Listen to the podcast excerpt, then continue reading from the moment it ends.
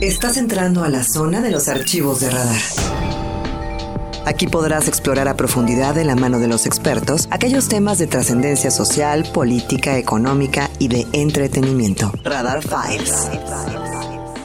El plan DN3C nació en México derivado de un mandato presidencial en 1951 como un plan de auxilio a la población civil y con motivo del impacto del huracán Inés en octubre de 1966, el cual provocó el desbordamiento del río Pánico afectando la porción sur de Tamaulipas y el norte de Veracruz. Se pone en ejecución por primera vez este plan con resultados positivos propiciando una recuperación rápida en la zona del desastre. Esta es una de las acciones más notables del ejército mexicano en apoyo a la población. La decimoséptima zona militar con sede en Querétaro, abrió sus puertas y a través del capitán segundo de artillería Emic de Baltasar Hernández, del segundo grupo de cañones adscrito a esta zona militar, nos explica cómo se activa este plan. El plan DN3 es un plan de auxilio a la población civil.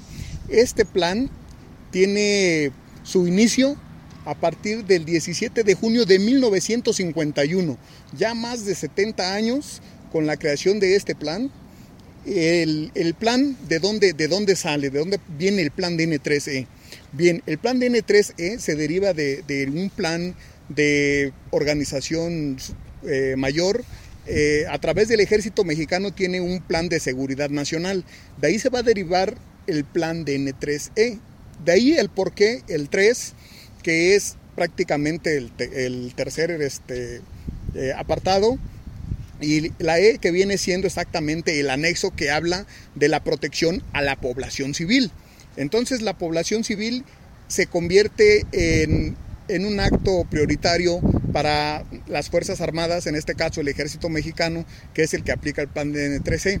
Cuando la población se ve afectada por fenómenos perturbadores como lo son geológicos, hidrometeorológicos y químico-tecnológicos y sean rebasadas las capacidades de las autoridades civiles, se activa este plan, aunque también durante la temporada invernal se realizan acciones en coordinación con personal de protección civil donde se analizan las zonas más vulnerables por las bajas temperaturas y con base a esto se llevan a cabo actividades de repartición de bebidas calientes como café y pan, así como cobijas. Platicamos con el cabo panadero José Adán de Santiago Hernández, quien nos explicó la forma en la que trabajan en apoyo a la población civil durante la época invernal y nos explicó que realizan piezas variadas como manteconchas, conchas, bolillos, orejas y polvorones.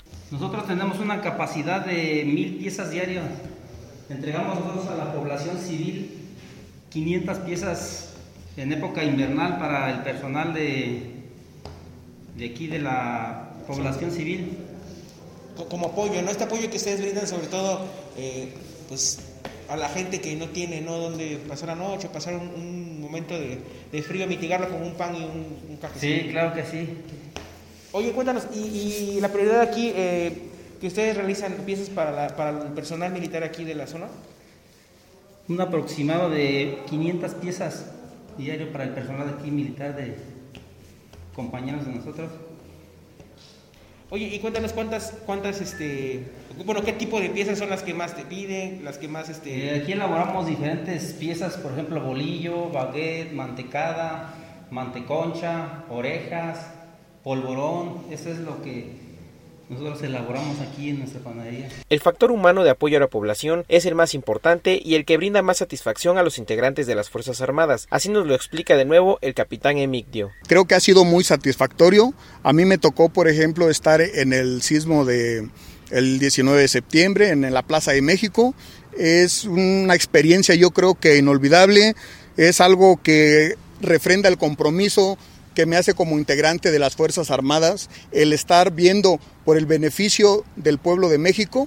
Realmente me es, es una experiencia de poder ayudar a la, gente, de, sentir de, sentir esa parte que gracias al esfuerzo que uno hace, y no solo mío, sino de todos, de todos mis soldados, de todos los soldados que aportan su granito de arena y logramos ver la sonrisa de las familias que se, que se afectaron, la forma de, cómo nos ven, cómo nos agradecen, eh, cómo nosotros podemos este, ayudarlos con el simple hecho de darles la mano, sacarlos de los escombros.